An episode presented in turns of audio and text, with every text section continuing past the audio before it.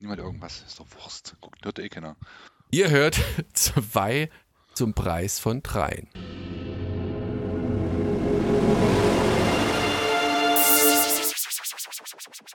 Ihr hört, Fortsetzung folgt.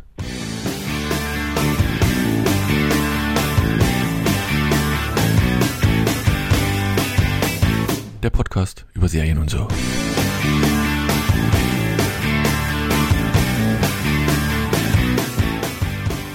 Hallo und herzlich willkommen zu einer neuen Ausgabe von Hitler TV, dem Podcast über alles, was braun und rechts ist aus dem Osten. Mit dabei, oh, ich, ich müsste mal gucken, ich weiß nicht, Obersturmbannführer, keine Ahnung, fallen keine anderen Titel ein. Ich möchte mich hier. Ja, Rätsch. Also, Ich auch. Ach komm jetzt hier, Eva Braun, seien Sie ruhig da.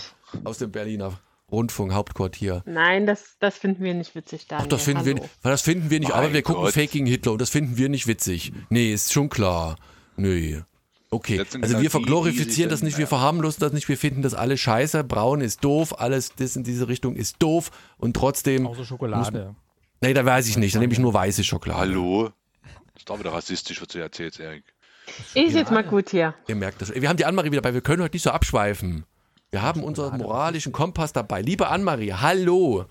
Habe ich Hey, dich jetzt ordnungsgemäß begrüßt? Nicht, war da jetzt ein Fallstrick in der Begrüßung dabei? Nee, jetzt redest du nicht mehr mit mir. Die kommt die nächsten fünf Folgen nicht wieder. Und wem habt ihr das zu verdanken? Euch, danke. Wir haben ja So. eh keine Kommentare mehr, seitdem das Kommentarfeld nicht mehr funktioniert hier. Es funktioniert schon, oder? Funktioniert das nicht? Ich weiß es nicht. Ach, keine Ahnung. Doch, wir haben letztens einen Kommentar gekriegt, dass, dass du zu viele Punkte gegeben hast mit 300 irgendwas. Hallo, Erik. Ich? Ja, ich habe es falsch Hallo. eingegeben. Hallo. Das könnte auch meine, mein Schuld So. gewesen sein. Aber im Zweifelsfall bist du dran schuld. Und Alex, so, der, der darf jetzt keinen Titel haben, weiß ich nicht. ich grüße dich. Danke. mein Führer. Mein Bruder. So, also drei Serien. Wie gesagt, ihr merkt schon an diesen dummen Witzen, die keiner lustig findet, außer, weiß ich nicht, warum geht denn das jetzt? Wir haben äh, Faking Hitler. Das läuft bei RTL Plus. Dann Die Discounter. Das läuft bei Amazon Prime. Und in 80 Tagen um die Welt. Das läuft in der CDF Mediathek. Wobei ich gerade nicht direkt weiß. Alex, weißt du das? Gibt es da auch so ein Ablaufdatum? Müsst ihr euch daran halten? Ich bin nicht nicht Ich weiß sicher. alles. Ja, Was? das müssen die doch machen. Das ist doch äh, vom Gesetzgeber, vom Mediengesetz äh, Ja, vorgeschrieben. ja, aber dass bis wann? Müssen wir mal gucken, rausrecherchieren, Das bis- ist, also glaube, bis- das ist, äh, Erik weiß sowas mit Sicherheit. Ähm, muss es jedenfalls noch schnell zu Ende ich weiß, gucken. Onkel Google. Großartig. So, also, ich weiß nicht, Aber Erik hat schon wieder. Was ich dazu mal sagen kann, Ja. äh, weil wir gerade beim Thema Mediathek sind, die haben sich gebessert, ne, die Software. Also man kann jetzt auch, ähm, die merkt sich jetzt auch, wo man angehalten hat. Man kann Folgen fortsetzen, habe ich festgestellt. Und sie merkt sich auch, was man geschaut hat. Also jetzt wirklich so langsam nach ein paar Jahren haben sie sich mal bei Netflix doch mal ein paar positive Sachen abgeguckt, ne. Musst du da vorher irgendwie einen Account haben oder gehst du einfach über die App als solches? Ne, Vorher war es immer so, es war komplett wieder auf Null gesetzt, wenn du dich eingeloggt hast. Also wir hatten doch da mal diese eine Serie geschaut, da hier die Toten von Wano oder wie das hieß, Ja. oder Pango, ne? Und jedes Mal wieder musstest du dir merken, bis zu welcher Folge du geguckt hast. Ich habe dann die eine auch nochmal bis zur Hälfte geguckt, weil ich nicht wusste, ob ich die schon hatte oder nicht. ja, nee, jetzt hat sich's gebessert. Also 80 Tage um die Welt kann man da durchaus gut gucken. Na gut, also, hast du noch ein paar News, Erik? Zumindest steht da Genau, was äh, drin. Ich die bin mir Golden nicht mehr Globe Nominierungen sind ja raus. Also uns interessiert natürlich speziell der Bereich Fernsehen, äh, obwohl das ja auch Streaming und alles umfasst. Ähm, ich würde mal so ein bisschen durchgehen und wenn euch zu irgendwas einfällt, zu irgendeiner Serie, dann könnt ihr einfach mal reingrätschen. Beste Serie ist nominiert Lupin, äh, The Morning Show, Pose, die kenne ich jetzt nicht. Also Pose. Sagt es euch jemand was? Nee. Nein? Ja, ja, Okay. Du doch. hast, da guckst Hab doch ich. alles sonst. Habe ich gesehen, gibt's bei Netflix ist äh, ein, ein LGBTQ-Drama äh, verdient nominiert. Jetzt in der, also ist gerade zu Ende gegangen und ich glaube dann jetzt für die letzte Staffel nominiert. Ja, dann noch Squid Game und Succession, die ich gerade total abfeier. Ich bin wirklich auf dem aktuellen Stand. Dritte Staffel, Folge 7. Herrlich. Nö, der Alex bestimmt auch, Serie. oder bist du auch auf aktuellen Stand? Oder wie Ja, bei dir ja, ich bin bei so Folge gut. 4 oder so aus der dritten Staffel. Also Ey, das ist schon. Äh, Okay, die dritte Staffel ist ein bisschen, fängt ein bisschen langsamer an, aber die siebte Folge, die ich jetzt heute geguckt habe, die ist der Hammer. Wirklich. Also Ja. Alex, freu dich drauf. Okay, weiter. Ähm, bester Serienhauptdarsteller, Brian Cox für Succession natürlich. Ähm, Lee Jung-jae für Squid Game, Billy Porter für Pose, Jeremy Strong für Succession, auch wieder zwei für Succession Wahnsinn. nominiert ja. und Omar Sy für Lupin. Äh, beste Serienhauptdarstellerin Drama äh, Uso Aduba für In Treatment, Jennifer Aniston für The Morning Show, Christine Baranski für The Good Fight, Elizabeth Moss für The Handmaid's Tale und MJ Rodriguez für Pose. Also sind irgendwie immer die, fast immer dieselben Serien, die sich so ein bisschen wiederholen bei den ganzen.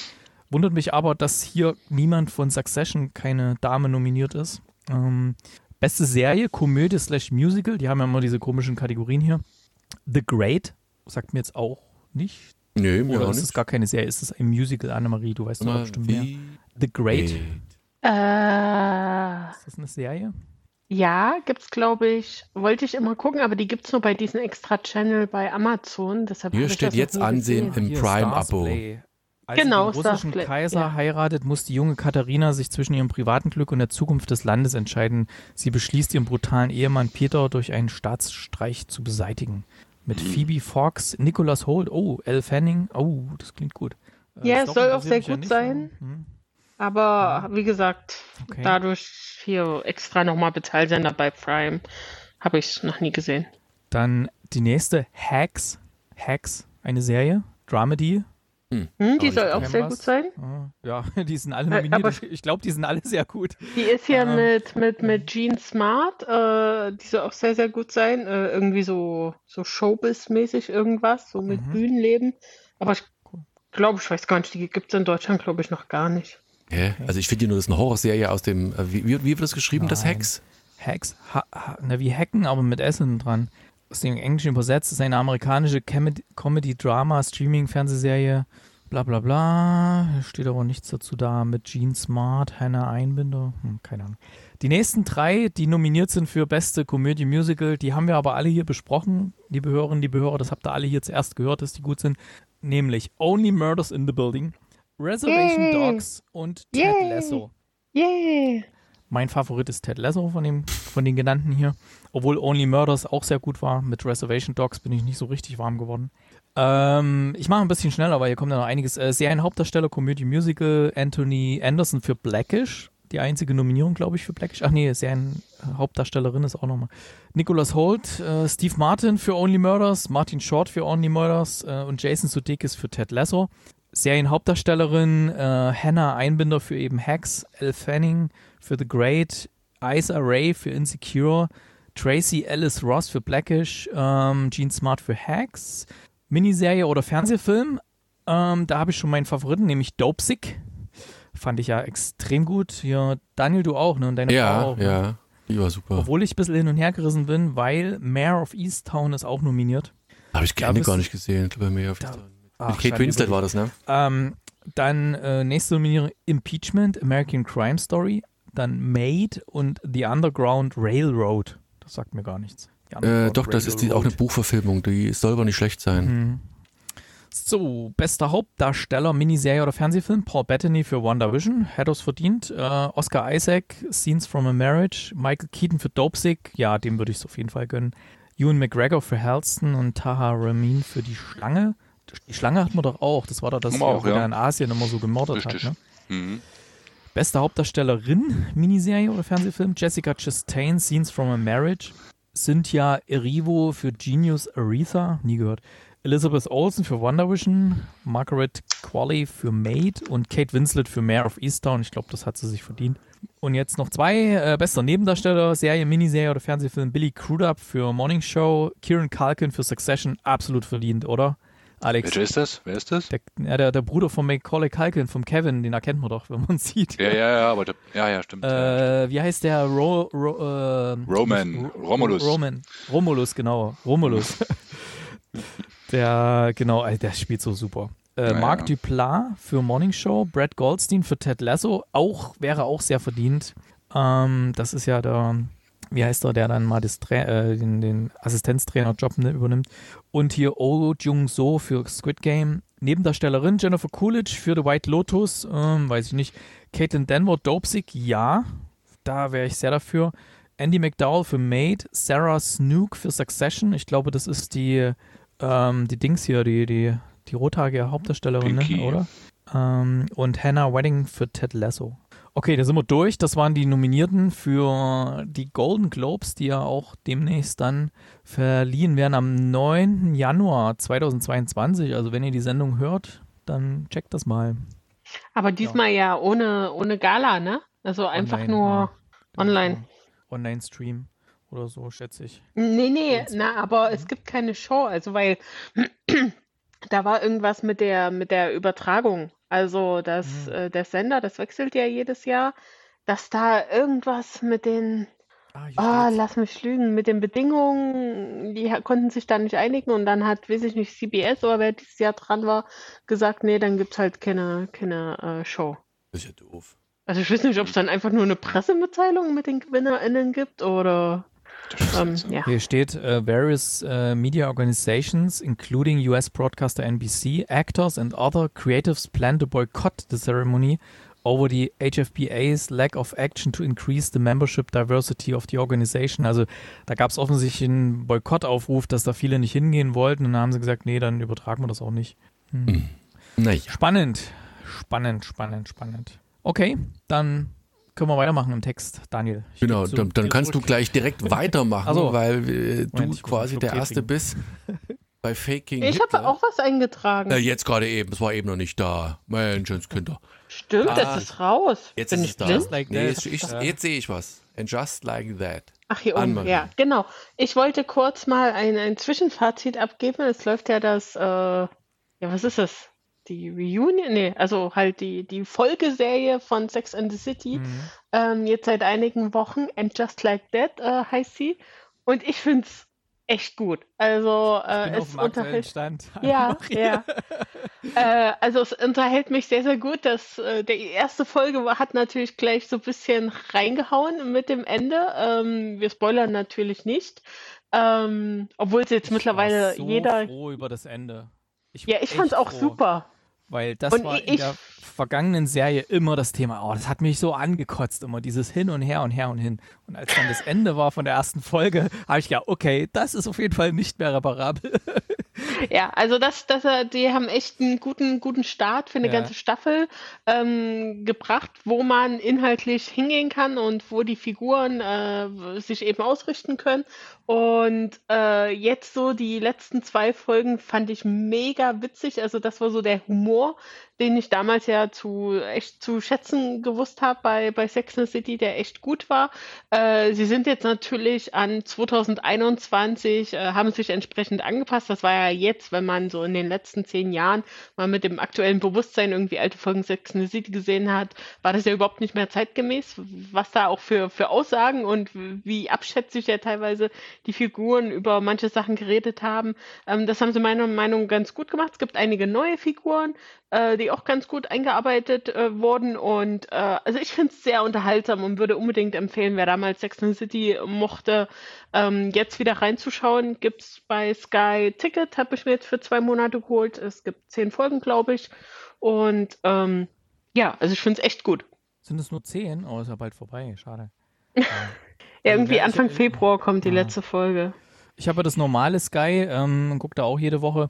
Jetzt momentan ist so, die gibt's die nur in OV, weil das Synchronstudio Weihnachtspause hatte. Also Ja. ähm, aber auch sehr schön. Da habe ich mich jetzt gerade ein bisschen äh, an die Originalstimmen gewöhnt. Ich habe ja damals immer auf Pro7 geguckt und war an die deutschen Stimmen gewöhnt. Hm. Und ich finde auch, also die ersten zwei oder die, speziell die erste Folge dachte ich, ach du Scheiße, die kriegen es nicht hin. Und dann ist aber doch noch relativ gut geworden. Also die erste, da muss man ein bisschen als Sex in the City-Fan ein bisschen Sitzfleisch beweisen und ein bisschen, ja, noch mehr Credit geben und doch nochmal die zweite Folge gucken und so. Und dann wird's echt gut, weil die auch, weil es ist ja jetzt so, das, was die damals so besprochen haben, so wie Huiuiui, äh, irgendwelche Sexthemen, ne, das ist ja heutzutage alles äh, im Mainstream. Das ist ja, das ist ja kein, das ist ja nichts mehr. Ne? Das sind halt dann hier andere Themen, die dann reinschlagen. Aber echt, Ja. kann man, kann man gut gucken. Ich fand's ist auch ein echt gut. Genau Was mir auch Paris. so. Oh, oh, hast schon zweite Staffel geguckt? Na klar, die haben aber zwei Abende durchgebinged. Was mir zum Beispiel echt bei posi sehr positiv jetzt bei And Just Like That äh, aufgefallen ist, ähm, es war ja, das wissen ja wahrscheinlich auch Leute, die nie Sex and City gesehen haben, dass ja äh, Carrie Bradshaw, die Hauptfigur, eine, eine Sexkolumne und später auch Bücher schreibt und die damals schon eigentlich total prüde war. Und das äh, kommt jetzt halt wieder raus. Jetzt mittlerweile ist sie natürlich mit der Zeit gegangen und äh, ist Teilnehmerin an einem Podcast, äh, wo es unter, ja, wo es halt auch um das große Thema Sexualität geht. Und da merkt man halt auch wieder, eigentlich, da geht es dann um äh, Selbstbefriedigung, wie unfassbar prüde diese Frau ist, wo man sich echt fragt, wie konnte die in den 90ern eine Sexkolumne haben? Ähm, ja, wenn sie es nicht mal schafft, darüber zu sprechen. Und äh, das fand ich sehr witzig, dass sie das direkt am Anfang wieder aufgegriffen haben und man wieder, ach ja, Carrie äh, äh, geniert sich über Sex zu reden. Ähm, das fand ich echt witzig. Und ja, also wie gesagt, beide Daumen hoch von mir. Also natürlich so ein paar Sachen, Abstriche muss man immer machen. Ist jetzt keine perfekte Serie, aber sehr unterhaltsam. Klingt gut. Kann ich nur, also aus, wie soll ich sagen, peripherer Wahrnehmung bestätigen. Meine Frau mag es, ja, manchmal mag es auch. Ich gucke das nicht. Hast du schon nicht okay. geguckt, dann muss ich das jetzt auch nicht gucken unbedingt. Gut. Gut, dann starte ich mal durch mit genau. Faking Hitler, unsere Serie. Sehr gut. Die habe ich ja mehr oder weniger angeschleppt. Ähm, naja, angeschleppt, sehr, aber trotzdem. Ich habe sehr begeistert äh, einen Podcast gehört gehabt vor einigen ja, Monaten war das, ähm, der hieß auch Faking Hitler, weil nämlich jetzt die die Tonbandaufzeichnungen freigegeben wurden von den Gerichtsverhandlungen und äh, von den quasi Telefongesprächen zwischen dem Fälscher Kujau, der die Hitler-Tagebücher gefälscht hat und die damals dem Stern äh, verkauft hat. Und der Stern ist ja drauf reingefallen und hat die groß rausgebracht und ist da selber auch ein paar Sachen aufgesessen. Und das war in dieser Podcast-Serie, die sehr amüsant ist, äh, wurde das richtig schön aufbereitet. Es gab ja auch schon mal in den 80ern so einen Film, der hieß äh, Stonk. Der war auch genial. Ähm, Kannst du sagen, was du Der willst? war auch absolut. Ah, nee, war es in den 90ern war das? 90er, ich ja, weiß genau. gar nicht, aber jedenfalls zu ja. Weichen her. Ja, der war, glaube ich, Mit, äh, erinnern, wie hieß er nochmal? Oh, Uwe Ochsenknecht war das doch, ne? Ja, genau. Und da wurde es ja auch schon mal ein bisschen, weil diese ganze Situation äh, um diese gefälschten Tagebücher, die skurrilen Figuren und diese irre Story, die dahinter steckt und die da erfunden wurde von dem Herrn Kujau, der wirklich so ein Lügenbaron war, der da sich so Sachen ausgedacht hat, warum jetzt irgendwas nicht klappt und warum es länger dauert, weil er musste das ja alles schreiben und der Stern, der wollte unbedingt neues Material haben und ja, die dachten ja, der besorgt die einfach diese Bücher von irgendwoher und das bietet halt so viel komödiantisches Material. Und das Ganze ist jetzt nochmal in einer Fernsehserie aufbereitet worden. In den Hauptrollen Lars Eidinger als Gerd Heidemann vom Stern und äh, Moritz Bleibtreu als Konrad Kujau mit einem wunderschönen schwäbischen Akzent, weil der Herr Kujau, der kam ja hier aus der Nähe, der hatte sogar hier einen Steinwurf entfernt sein, ähm, sein Atelier gehabt und so. Und ähm, da wird es halt jetzt nochmal in dieser Miniserie mit sechs Folgen dargestellt und ich habe erst gedacht so, naja, ey, es gibt Stonk, es gibt diesen Podcast, der mir sehr gut gefallen hat mit diesen ganzen Originalaufnahmen und Telefonaten und so. Sag ich, was kann da jetzt noch kommen bei der Serie? Und ich habe die erste Folge geguckt, dachte ich, boah, richtig geil. Also gut dargestellt. Und äh, sie haben noch ein paar zusätzliche Handlungsstränge mit reingebracht, die es, weiß ich nicht, ob es die in der Realität gab. Dann ist halt so eine nicht. junge Redakteurin beim Stern, ähm, die überall ein bisschen aneckt, weil die natürlich alle total äh, chauvinistische Arschlöcher sind zu der Zeit. Äh, war es ja ganz schlimm und sie äh, eckt da halt ein bisschen an und kommt halt in Kontakt mit verschiedenen Leuten, ähm, zu äh, reaktionären, äh, mit revolutionären Kräften da, mit linken Kräften, die da ein bisschen Informationen haben wollen und was war noch? Da war da noch irgend so eine Nebengeschichte mit drin. Ah, ich weiß gar nicht mehr, was da noch alles war. Da waren auf jeden Fall so ein paar Nebengeschichten drin die sie da halt noch mit reingemacht haben, damit es insgesamt ein bisschen mehr Futter gibt, ähm, was aber auch okay ist, das habe ich der Serie zugestanden. Ähm, was halt hier insgesamt sehr gut dargestellt wird, sind diese ganzen, ja, verrückten, reichen Typen, die da irgendwie so Nazi-Devotionalien sammeln da und da bereit sind, irgendwie irrsinnig viel Geld für, was weiß ich, jeden äh, Scheiß Kloschüssel herzugeben ja. oder die Yacht von Gö Gö Goebbels oder Göring oder keine Ahnung. Und ähm, ja, sich dann auch Sachen so scheiß andrehen lassen, ne? bloß weil sie da irgendwie diesen, dieses Flair von damals, da gab es ja auch eine schöne Folge beim Tatortreiniger, wo der da in dieses eine Zimmer kommt, wo es voll mit Nazi-Devotionalien ist, ne?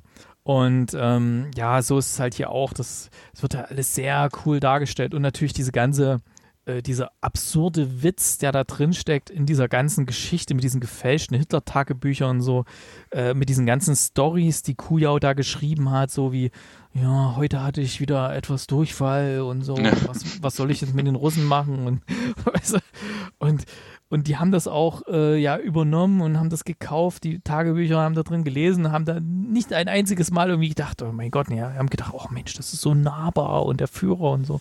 Ganz persönlich und äh, wirklich gegen jegliche ähm, ja, Leute, die gesagt haben, ey, das kann gar nicht sein und das gibt's nicht und so, weil sie halt auch so ein, zwei Gutachter hatten, aber was jetzt hier nicht ganz so rauskam, was in dem Podcast und äh, auch in anderen Dokumentationen rauskam, war, dass die Gutachter, die wollten ja das Schriftgutachten äh, bestätigen und die haben eine Schriftprobe, die auch der Herr Kujau äh, geschrieben hat, quasi als Vergleich genommen. Und dass das natürlich übereinstimmt, ist natürlich klar. Ne? Und, und das ist ja auch nochmal so völlig absurd, ne, was da so passiert. Und dann auch, ähm, dass dann der Stern, ähm, dass dem die Story dann auch ein bisschen irgendwie zu, zu schwer geworden war, zu viel Geld ausgegeben hat und das dann auch an die internationale Presse verkaufen wollte und da äh, quasi noch äh, irgendwie äh, in den USA mit irgendwelchen Magazinen in Verhandlungen waren. Es, es hat ja alles so gestimmt, ne? Das war alles so absurd und hat so einen Spaß gemacht, das zu gucken, ja, die, die Serie.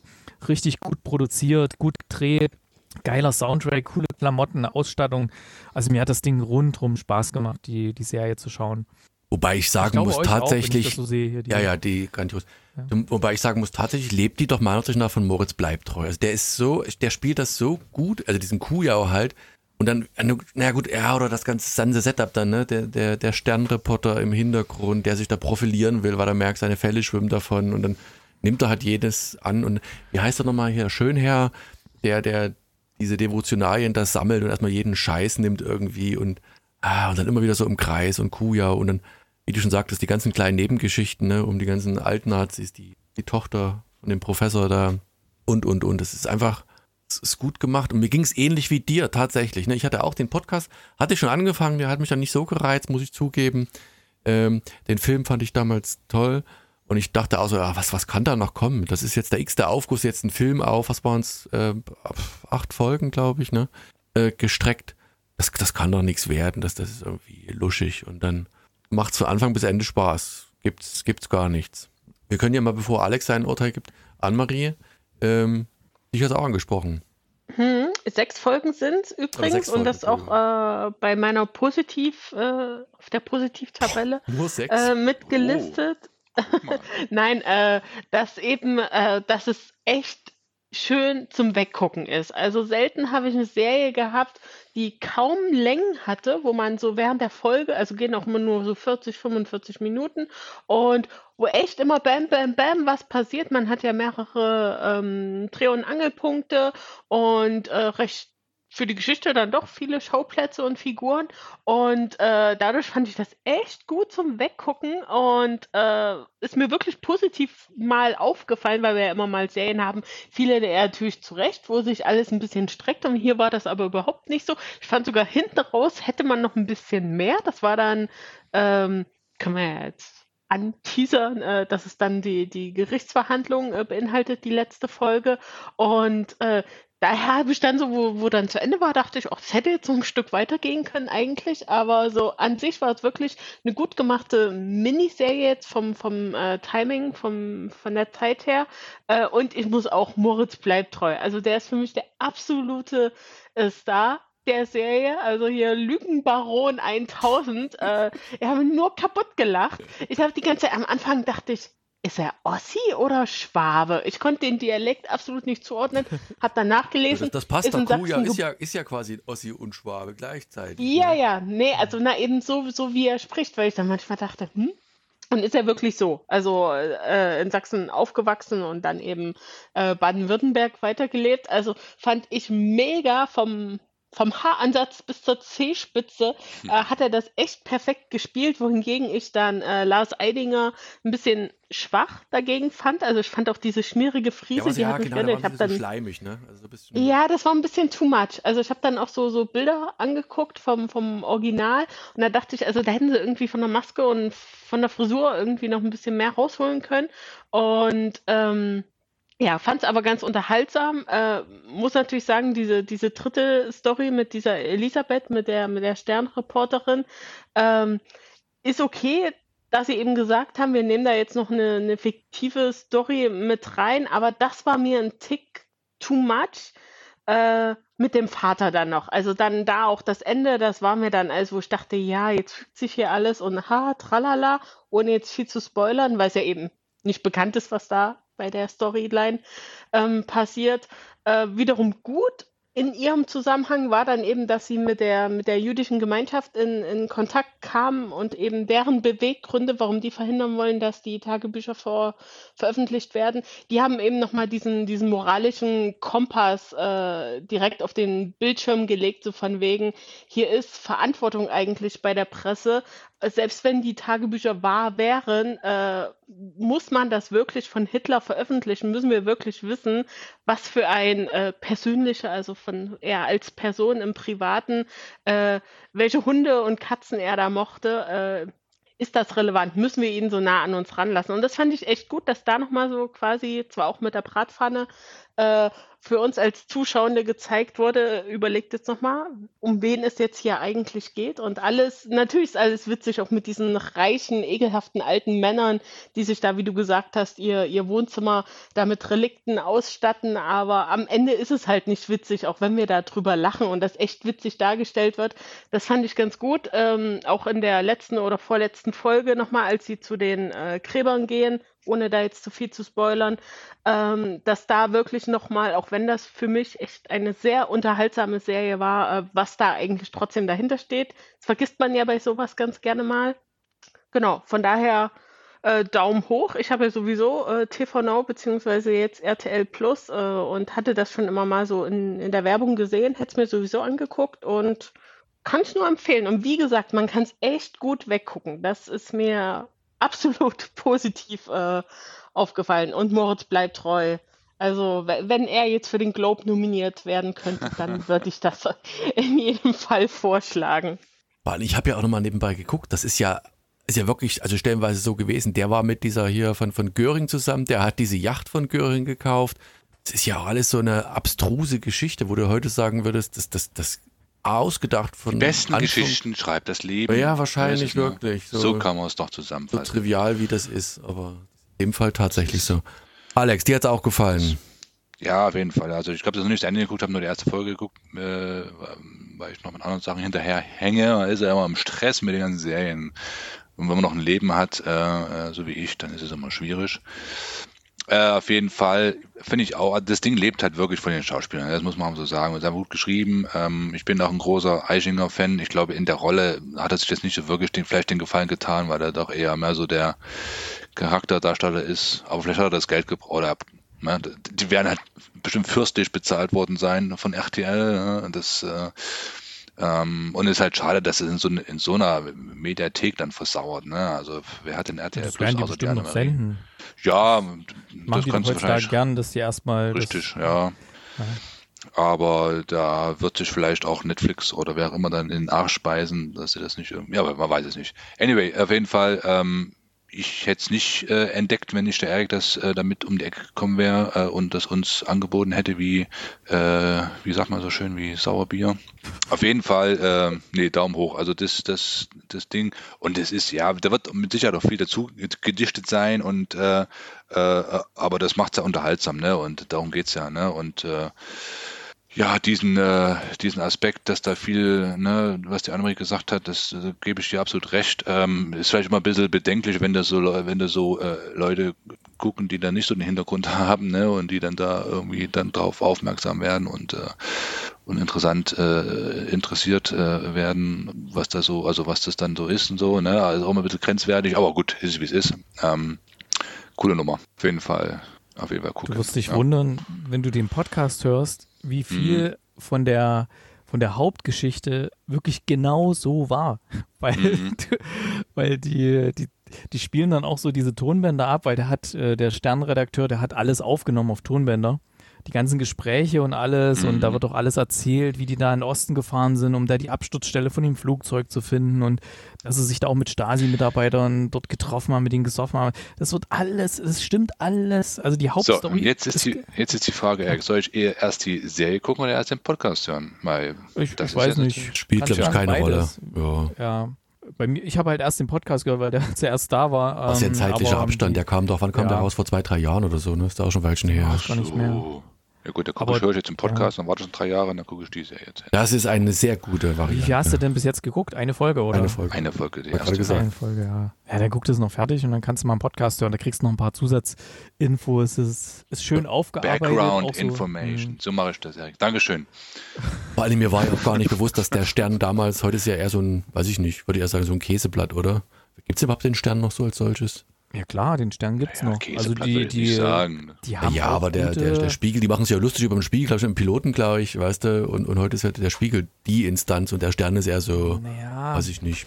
Mal so, der Boulevardpresse. Stern hat halt immer die Reporter dahin geschickt, ähm, also richtig auch in Krisengebiete, die dann berichtet haben und so, die haben halt wirklich immer nahe dran. Es gab ja auch Stern TV, die auch immer sehr investigativ auch berichtet haben. Gibt's Und, immer noch auf, RT, auf. RTL. Ne? ja, ja. Und äh, das Spiegel hat halt äh, immer ein bisschen eine andere Position gehabt. Ich habe sehr gerne der Spiegel gelesen, auch so klar, links, aber- links Ja, der links verseucht ist per- per se der links, Zeit? ja. Also der, der Augstein war selber mal Mitglied der FDP. Also das ist- wird dem so ein bisschen nachgesagt, dass er links verseucht wäre, aber letzten Endes hat er eher eine neutrale Position in vielen Fällen, wenn man es mal aufmerksam liest ähm, und versucht halt auch ein bisschen alles Mögliche, außer jetzt die rechte Position, aber alle, alle Richtungen mal zu beleuchten. Ne? Ähm, ja, aber ansonsten, der Stern hat natürlich damals durch, die, durch das Ding dann erheblich gelitten. Ne? Durch das, äh, die Glaubwürdigkeit war natürlich wirklich dann am, am Boden und Mhm. ja, krasses Ding. ich glaube, sie schleppen die immer noch. Wenn, wenn ich Stern höre, dann denke ich auch immer so, ja, an, die- an die Sache damals. Aber gut, die nächsten Generationen, die lesen ja eh alles online. Wahrscheinlich. Das stimmt. Gut, dann kommen wir doch direkt zur nächsten Serie. Ähm, auch ein tatsächlich für mich, also, also ich, Anne-Marie und Erik haben etwas gegenläufige Perspektiven auf diese Serie. Das ist eine der wenigen, die ich relativ schnell durchgeguckt habe. Das könnte aber auch daran liegen, dass die Folgen per se, glaube ich, nicht so lang sind. Die Rede daran ist. liegen, dass ich mal in so einem Bereich gearbeitet habe. Ah, das weiß ich nicht. Obwohl heute kam mich wieder da das, auskenne. die Discounter heißt der jedenfalls. Läuft bei Amazon Prime. Wird immer ganz groß, glaube ich, als beworben, dass der Christian Ullmann irgendwie federführend ist, aber der hat das nur produziert. Äh, und die Ullman, nicht Ullmann. Ullman. Na gut, dann Ullman. Darf ich mal ganz kurz was sagen? Na los, dann hau raus, Falsche hau raus, Einleitung hau raus. machst. Also die Serie, äh, wie du schon richtig sagst, also Christian Ullmann hat ja zusammen mit Fariadim eine sehr erfolgreiche Serie, die heißt Jerks. Jerks basiert auf einem Konzept von einer Serie, die sie eingekauft haben. Und genau das haben sie ja auch gemacht mit der Serie. Die haben das Konzept einer niederländischen Serie eingekauft. Und äh, aber anstatt jetzt hier selber mitzuspielen in der Serie, haben sie halt andere Schauspieler genommen. Fariadim hat in der ersten Folge einen kurzen Auftritt, aber äh, die beiden haben das zusammen eingekauft, die Rechte für die Serie für Deutschland und produzieren das mit Amazon. So wird ein Shoot raus. Jetzt darfst du. los. ja, das Aber hätte das ich auch noch gesagt. Erzähl mal, komm. Hast du nicht auch, Daniel, das genau letzte, am diese- Ende. Ja. Das war bitte seltsam, das fand ich ein bisschen Das, seltsam. also geschrieben hat das Drehbuch selbst- tatsächlich dann eben dann doch drei andere, die auch in dieser Serie mitspielen. Zum einen der Azubi, der da mitspielt und dann die zwei aus, oh, was war es, Brunsbüttel, keine Ahnung, aus der, Mhm. der Rivalitätenfiliale sozusagen. Und wie gesagt, ich glaube, der ja- hat das nur produziert, aber spielt keine Rolle. Aber ich dachte auch, dass ist es sich mal, genau. ja, dass, dass es ein Original ist. Und dann hatte ich auch ein bisschen geguckt und wie du schon richtig gesagt hast, Erik, das ist halt auch nur so ein niederländischer abgekupfertes Ding, sondern halt tatsächlich Also nicht, nichts auch, eigenes. ne? Ja, wie, wie The Office, Stromberg und sowas, irgendwie leider nichts Originelles im klassischen Sinne.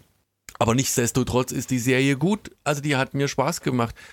Die lebt halt davon, dass du ganz nah da irgendwie dabei bist.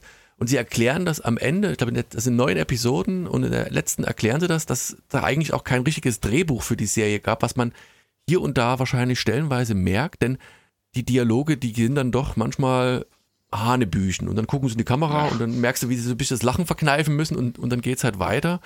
Und im Kern ist es eben diese Filiale in, ah, frag mich nicht, schieß mich tot, wo ist die Filiale, spielt auch keine Rolle.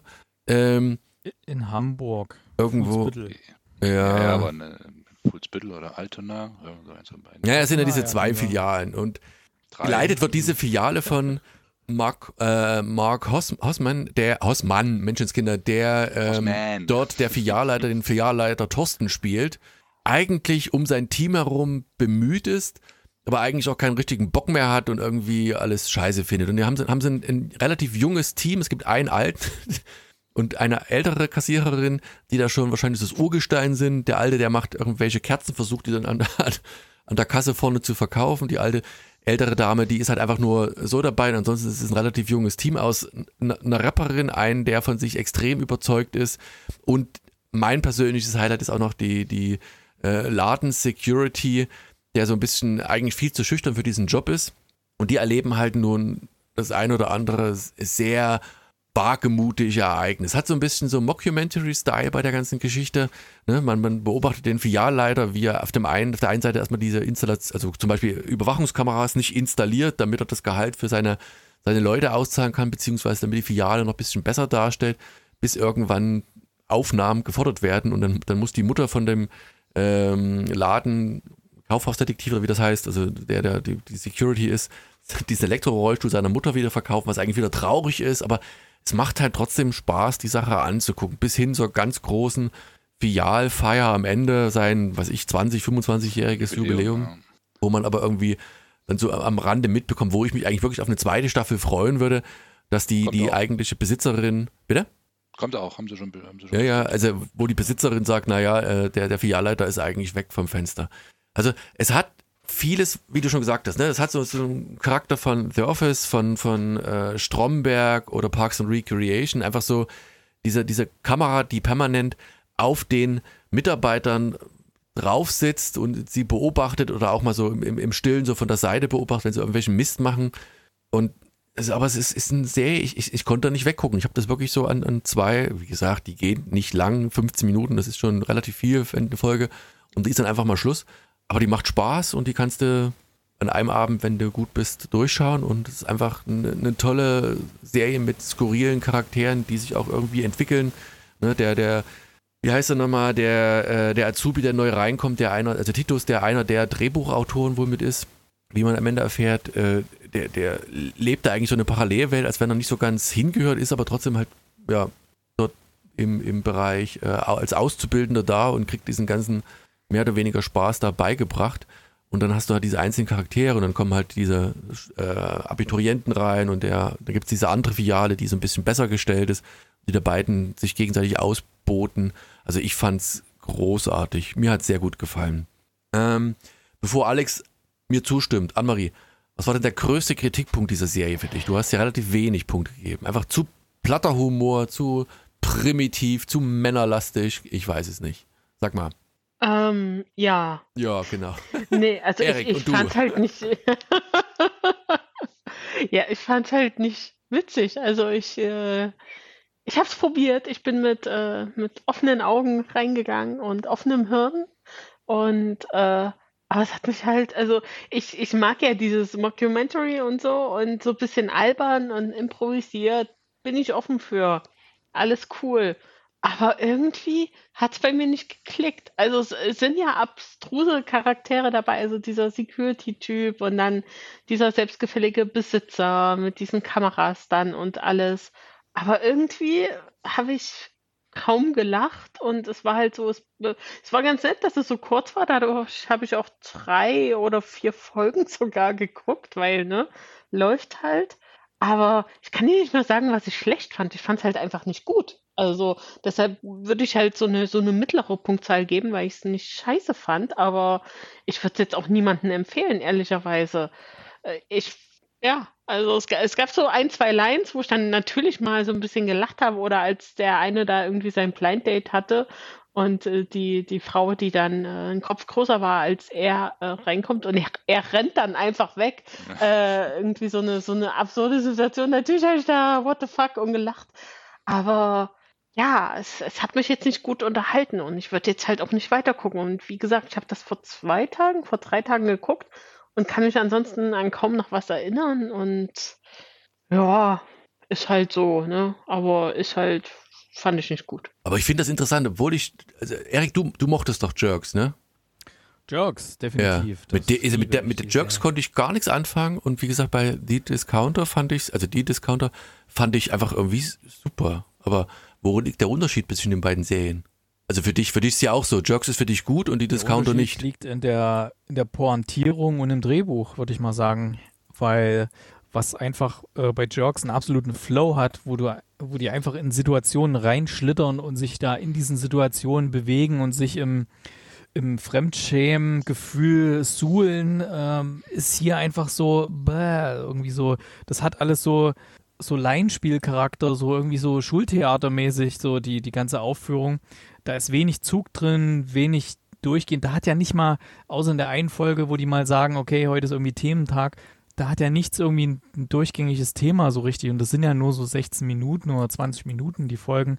Und selbst da schafft es noch nicht mal so eine kurze Folge ein bisschen bei der Stange zu halten. Ich habe wirklich weit geguckt. Ich habe es wirklich fast durchgeguckt, die Serie. Ähm, ich dachte, es muss doch irgendwie mal noch irgendwie was drin sein, was einen da irgendwie halbwegs catcht oder so. Aber es war dann einfach nur schlecht. Und es wurde eigentlich schlechter, je weiter ich geschaut habe. Deswegen habe ich dann irgendwann aufgehört.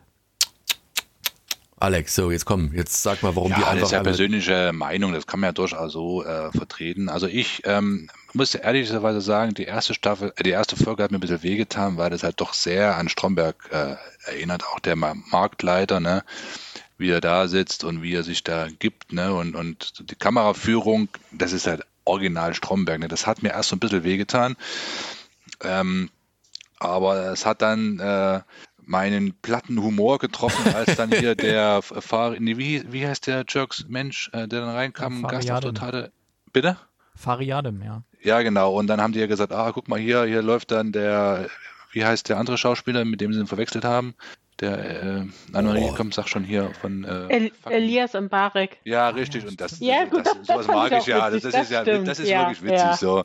Ja, ja. Und äh, dann hat es mich eigentlich gehabt und ähm, wir müssen auch nicht drum raus umreden. Das, das ist äh, ganz untere Schublade. Ne? Das hat auch keinen tieferen Sinn und es ist auch, äh, muss man auch nicht diskutieren, dass da irgendwas rein interpretiert werden muss. Es ist einfach nur dummer, dummer Kurzweilige, Humor, gute Unterhaltung. Kurzweilig, äh, mega kurzweilig. Das ist ja wirklich so. Und ähm, die, die Charaktere, die, die waren, die sind alle irgendwie sympathisch, ne? Und ich mag halt auch diesen Hamburger Dialekt, ne? Und wenn die da einen, einen Sitzen haben, dann kommt der so, also den kann, ich bin kein Hamburger, aber ich glaube, die konnten das alle sehr, sehr gut nachmachen. Also wie man merkte, wenn man, wenn man in Sachsen nachmacht, dann hören wir das zum Beispiel. Ich weiß nicht, müssen wir mal einen Hamburger fragen, ob die, ob die das raushören, ob das auch äh, nachgemacht ist oder nicht. Anyway, auf jeden Fall ähm, dieses ganze Setting da mit Hamburg und den ihren Dialekt und ähm, und dieses ganze Gedumme da, ne? Und äh, mit den Mäusen und, ähm, und Mausefalle und, und dies und das und,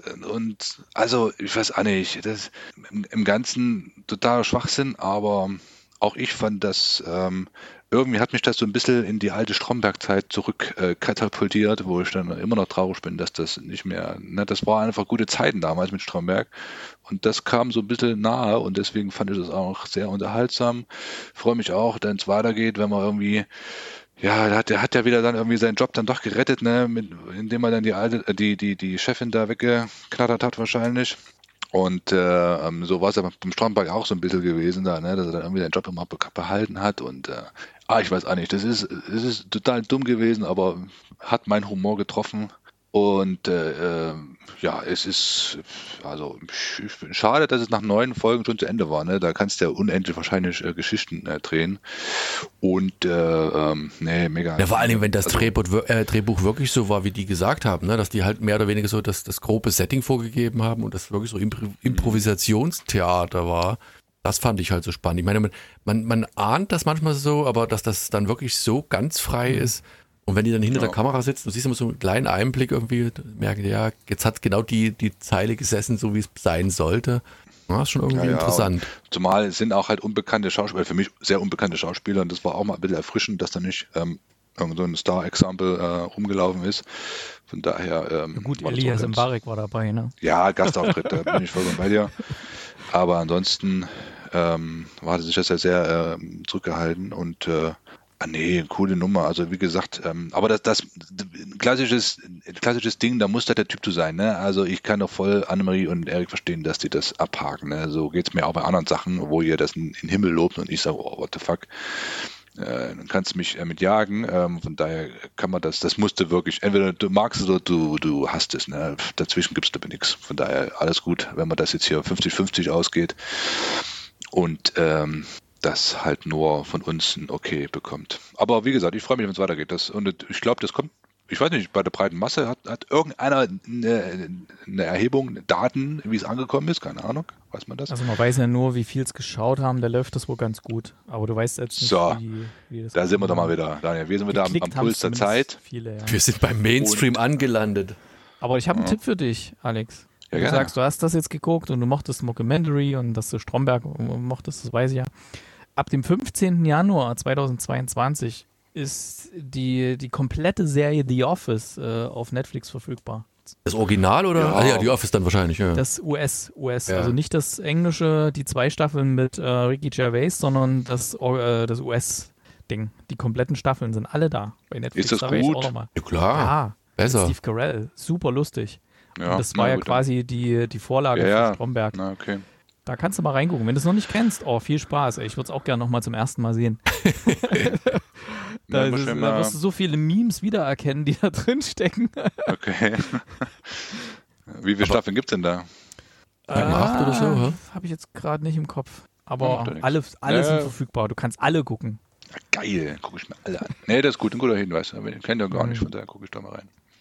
Gut, dann würde ich sagen, kommen wir doch direkt zur nächsten Serie und das ist, da müssen wir ganz klar sagen, eigentlich auch ein Klassiker, den wir schon etliche Male gehört, gesehen, gelesen. Ein Klassiker von Jules Verne in 80 Tagen um die Welt, der immer noch verdammt gut funktioniert als Buch. Ich habe den erst vor Jahren den Kindern wieder vorgelesen tatsächlich und dachte mir, naja, was? Und auf dem Stuhl festgeschnallt und du hast den Nein, nein, nein. 1500 Seiten Roman 1500 Seiten. Und danach noch ein Podcast dazu.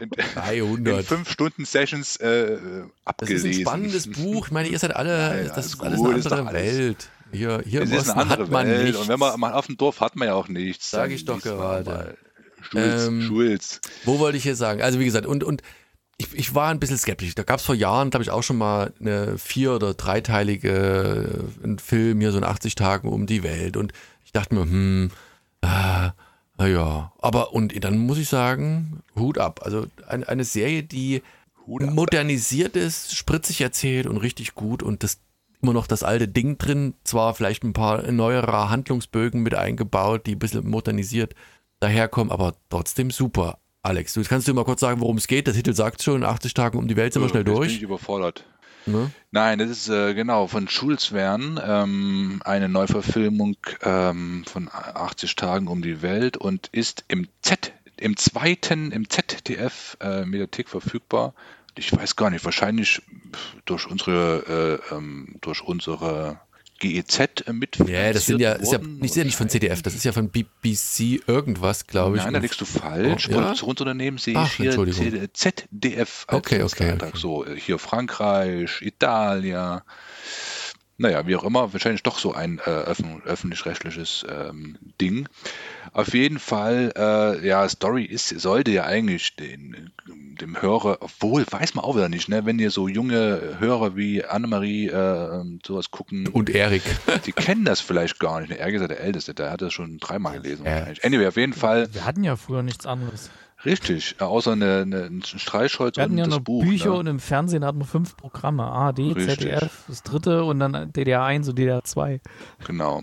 So, und auf jeden Fall geht es darum, dass ähm, in, in, in London ein äh, um die, wann spielt das so? Warte mal, 1800, ich sehe es hier, 1872 spielt das, ähm, dass die Herrschaften, die, ja, sind das, ein Adlige nicht, aber so die bessere Schicht, ne, sitzen in ihren Männerclubs, ähm, im Männerclub und, und lesen äh, äh, Zeitungen, Bücher, rauchen dicke Zigarren, trinken Whisky und äh, äh, schlagen die Zeit um rum und ähm, dann liest halt einer, ja, da hat es irgendwie einer geschafft, um die, um die Welt zu reisen und ähm, wir lernen halt einen sehr wagemutigen äh, Kollegen kennen, ähm, der halt ähm, dann sich sagt, oh Mensch, was die schaffen, das schaffe ich ja auch. Naja, eigentlich ist der ja ziemlich zurückhaltend. Der ist ja eher so ein schüchterer, ja. äh, den, den sie alle irgendwie ein bisschen so unterbuttern, ein ruhiger, sehr sein, ja, sein, seinen altbekannten Mustern verhaftet, isst quasi jeden Tag das Gleiche, hat die gleichen Rituale, um einfach genügend Sicherheit zu haben. Ist eigentlich der,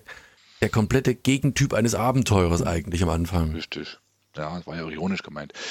Ähm, und äh, ja, wie gesagt, und dann äh, will, er, will er halt eine dicke Hose machen und sagt, ah, hier vor allen Leuten, ah, äh, ich schaff's in 80 Tagen oder weniger auch äh, um die Welt zu reisen, von einmal, einmal rum.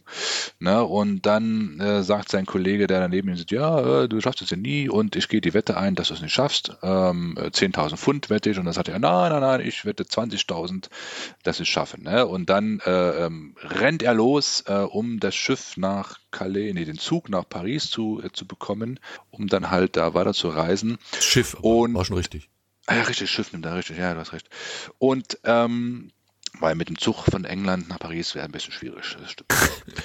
ähm, und ähm, genau, und äh, ihn begleitet, er, er, wird begleitet von einem äh, von einem Angestellten aus diesem Herrenclub, ein, ein, äh, ein, ein, ähm, die, na, ein ja, Kellner, so ein Diener, persönlicher Diener, klar. Diener, ne, der musste da schnell weg, weil er irgendwie da seine Freundin oder sowas äh, beschützt hat oder irgendwie hatte er Stress gehabt, dann musste er schnell weg und dann hat er das gehört, belauscht und dann ist er halt dahin und hat gesagt, ja, ich bin hier Ihr persönlicher Butler oder Diener, äh, ich, ich begleite Sie. Ne? Und als dritte Person kommt halt eine junge Journalistin ähm, mit, die dann halt über diese Reise äh, schreiben will und das exklusiv dann in der Zeitschrift, in der Zeitung von ihrem Vater ähm, ähm, ja, veröffentlichen will. Ne? Und dann geht die Reise halt los. Ne? Erst mit dem Schiff äh, über, über die Nordsee, äh, ähm, nach Calais, äh, Richtung Paris wollen sie. Und äh, in der ersten Folge, da sind sie halt in Paris und ähm, erleben schon die ersten Abenteuer, wenn man das so sagen darf, ne? und äh, äh, treffen schon auf den französischen Präsidenten und ähm, entkommen gerade so äh, der Verhaftung durch die äh, französische Polizei. Und dann geht die, dann geht die Reise und die, das Abenteuer halt los, ne? Und sie werden halt ausgeraubt in Frankreich natürlich, ne? Ähm, in, in Paris, wie das halt so äh, Tradition ist, wenn man in Paris wird einmal ausgeraubt und ähm, und dann stehen sie vor dem Nichts und, und ja, besinnen sich dann doch äh, eines Besseren und haben dann eine tolle Idee und dann will, ich will nicht zu viel verraten, ähm, aber dann gelingt ihnen halt, wie gesagt, die Flucht und äh, ihre, ihre Reise äh, beginnt und äh, ja, ein, ein spannendes Abenteuer liegt vor denen. So, ähm, wie gesagt, äh, Story ist, denke ich mal, den meisten bekannt.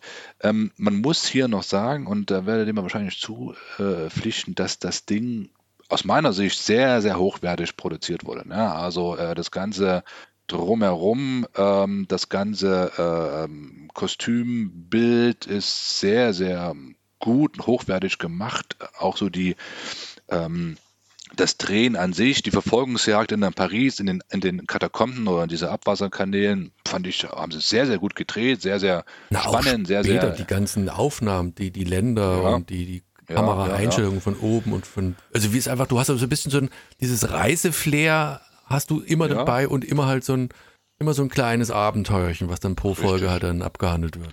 also es ist traurig, dass du das auf deinem kleinen äh, Laptop gucken musst und du ja. richtige Einstellungen im Fernseher ja. hast, so wie wir, dann, dann ist das wirklich, wirklich ein Genuss. Ne? Also muss man wirklich mal sagen, das ist äh, absolut hochwertig gedreht.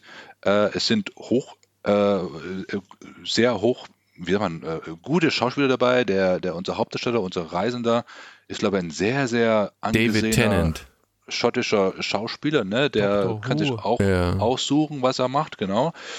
Ähm, die, die Filmmusik von Hans Zimmer, also der wird auch nicht für 1,50 Euro da äh, mitmachen, denke ich mal, da kriegt auch ein, äh, ein gutes Entgelt.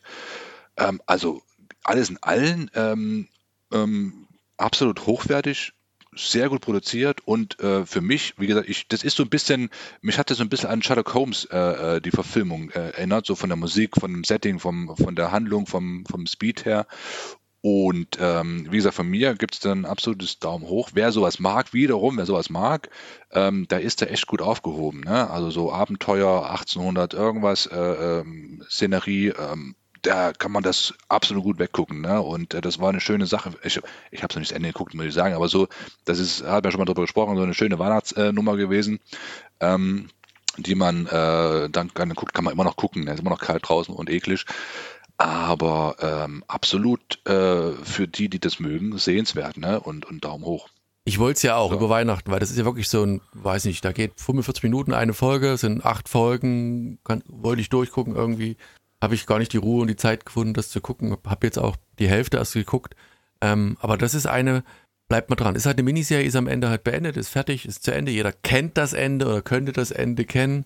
Und trotzdem ist der Weg das Ziel und es ist halt spannend und irgendwie, wie gesagt, du hast schon gesagt, es sind ein toller Cast, vor allem voran David Tennant, der so zurückhaltend, zögerlich ist. Das ist, wird in jeder Folge, die ich bisher gesehen habe, dann immer so, so, so etwas besser. Er kriegt immer so eher Mut und dann gespielt dieser, ähm, äh, wie heißt er?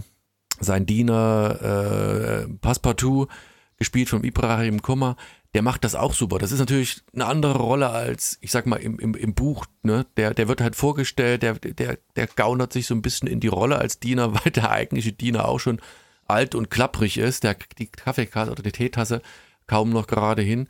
Der Bösewicht gespielt von Peter Sullivan, der dann quasi so intrigiert gegen David Tennant, also Phileas Fogg, um das Geld zu bekommen, weil da wird auch noch so ein kleines Drama aufgemacht, ne? Und, und dann Abigail Fix, die erste, oder Abigail Fix Fortescue, die, die erste Journalistin, die eben mit diesen Tücken zu kämpfen hat, dass sie ihren Namen, die eine hochkarätige Journalistin, tolle Artikel schreibt, aber der, selbst der Vater der Zeitung äh, den Namen dann nicht reinhaben will, weil es halt eine Frau ist, ne? Und dieser, dieser Männerclub dann empört, äh, entsetzt aufschreit, als sie in diesen Club da reinstürmt. Andere Zeiten, andere Sitten, aber trotzdem wird einiges da angesprochen. Wäre die perfekte Serie gewesen für Annemarie, die sich dann leider, da muss ich sie jetzt outen, geweigert hat.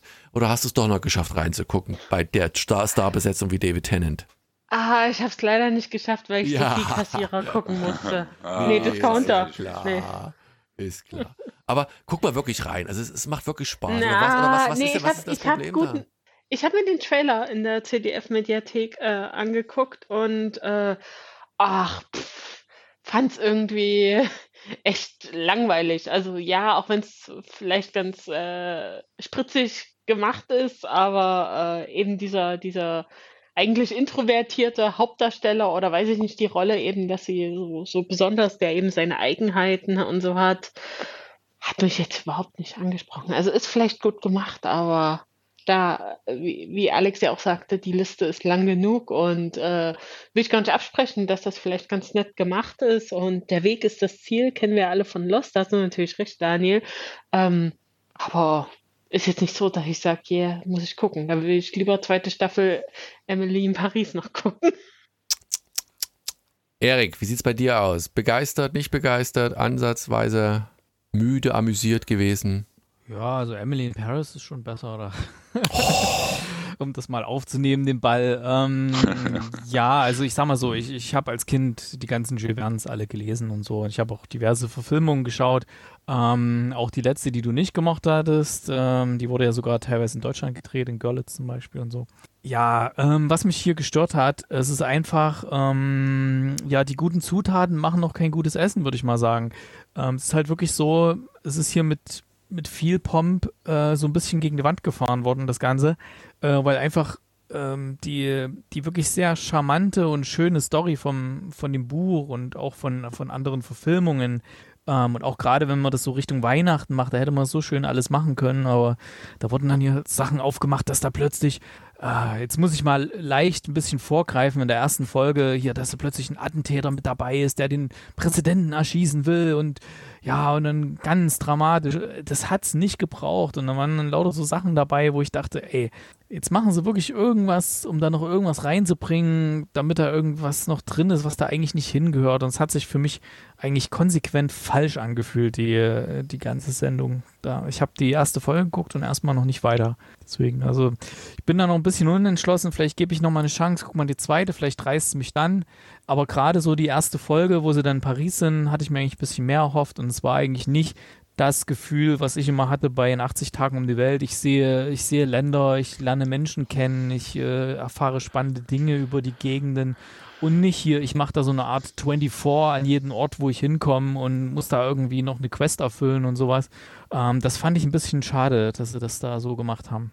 Ja, so genau könnte man das so gar nicht betrachten. Also ist es, glaube ich, nicht. Natürlich ist das, wie gesagt, aber ich fand gerade das Spannende, diesen, sagen wir mal so, diesen Unterschied zwischen diesen beiden bekannten Genres. Ne? Wenn sie wieder den gleichen Aufguss gemacht hätten, wie es eh schon immer gab, fand, hätte ich es eher langweilig gefunden. So bringt man halt neuen Twist rein.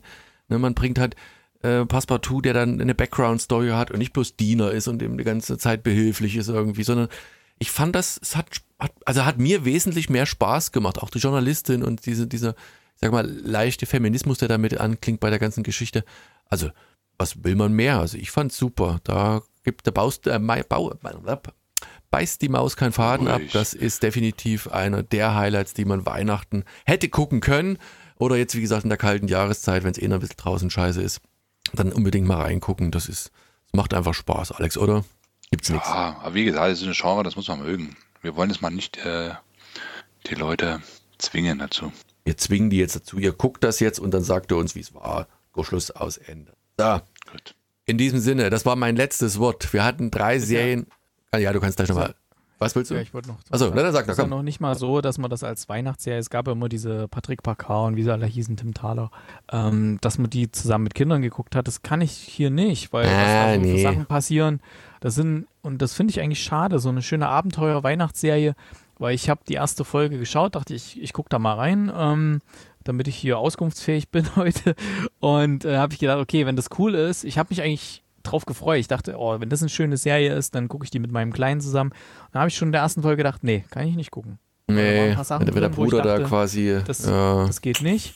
Und das finde ich auch sehr schade. Also da ist auch eine große Chance vergeigt worden. Und vor allem, es war so unnötig. Äh, die Szene ist völlig unnötig. Wozu? Bloß damit da Dramatik reinkommt.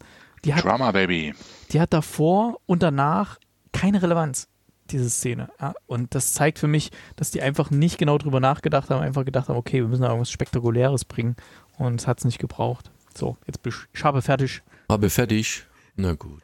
Ihr seht, wir sind da manchmal anderer Meinung, aber das soll nichts heißen. Trotzdem am Ende machen wir den Podcast, um genau darüber zu sprechen. Und jetzt könnt ihr selbst euch ein Bild machen, wie gesagt, die in 80 Tagen um die Welt CDF Mediathek ist mit einem Klick verfügbar. Alles andere, je nachdem, ob ihr RTL Plus, damals RTL Now habt oder Amazon Prime, könnt ihr auch einfach mal reinschauen. Und ansonsten wird es beim nächsten Mal sicherlich wieder irgendwas Schönes geben, denn da ist Annemarie diejenige, die federführend für die Auswahl der Serien ist. Insofern könnt ihr euch freuen, wenn ihr Annemarie mögt oder ihr sagt, nee, beim nächsten Mal bin ich krank, das schaffe ich glaube ich nicht, den Podcast zu hören. Müsst ihr mal schauen. Ähm, bin gespannt. Also, nur gesagt, Sachen aus dem oberen Regal. Nur, nur High Class, ne? also nicht hier untere Schublade wie unser eins, wenn wir wählen, sondern nur die guten Sachen. Mit Niveau, mit mit einer Story, die sich lohnt. So. Nivea. Nivea, ja. Schwarzkopf. Heißt das auch noch Ich habe noch eine Sache. Frage. Oh, eine Verkündung. Ja, Anne-Marie. Achso, nee, keine Verkündung, aber eine Information. Und zwar jetzt seit Januar gibt es bei Prime Emergency Room im Abo. Das war ja bisher nirgendwo in einem Streamingdienst äh, kostenfrei verfügbar. Und jetzt alle gefühlt 100 Staffeln Emergency Room bei Prime, wer da mal, wer so einen der Vorreiter der, der, der Krankenhausserien mhm. sehen will aus den 90ern mit Dr. Carter und Dr. Green und Abby und wie sie alle heißen. Das lief ja auch äh, ewig. Und ne? natürlich George Clooney und Juliana Margulies aus den ersten Staffeln. Ähm, ich habe es geliebt und muss mich davon abhalten, so, lalala, ich gucke einfach mal den Piloten und dann weiß ich doch genau, wie das endet. Und dann, uh, erste Staffel ist vorbei nach Endes, zwei Tagen. Endet dann so nach zwei Wochen völlig verwahrlost. Ja. Ich kann mich ja bei sowas nie lossagen. Und äh, sie haben jetzt auch seit 1. Januar Pushing Daisies mit im Programm. Das mochte ich damals auch. Ich bin gerade voll geschockt, dass die Serie von 2007 ist. Äh, mit einem ganz jungen Lee Pace, wo die Story ist, dass er ähm, Tote zum Leben erwecken kann, wenn er sie anfasst. Und dann aber, wenn er sie nochmal anfasst, sind sie dann für immer tot. Und da löst er dann quasi Mordfälle oder halt keine Ahnung, wenn, wenn unklar ist, wie Leute zu Tode gekommen sind. Und er hat da eine, ein, ein Love Interest, die er auch zum Leben erweckt und äh, die lässt er am Leben, aber darf natürlich nie passieren, dass er sie aus Versehen berührt, weil dann ist sie wieder tot. Und äh, klingt jetzt vielleicht ein bisschen kitschig, aber äh, mochte ich damals sehr. Und ja, Pushing Daisies. Und Book of Boba Fett gibt's auf Disney Plus, die neue Star Wars Serie. Hast du schon Das auch, gesehen? ja. Ist, ist die gut? Die erste Also wirklich so am. Rande? Ja? Also die lohnt sich. Jetzt sag mal zwei Sätze mehr. Hast du die erste Folge Ja, gesehen und lohnt lohnt sich oder nicht? Ich oder darf, darf nicht zu viel verraten. ne? ja, Das nur so grob. Ist gut, kann ich sagen. Okay. Ja, will ich ja gar nicht wissen. Ja, Also wer den Mandalorian gemocht hat, der wird hier auch sehr angetan sein, denke ich mal. klingt doch gut. So, in diesem Sinne, vielen Dank für die Aufmerksamkeit und bis zum nächsten Mal. Macht's gut. Tschüss. Tschüss. Ciao.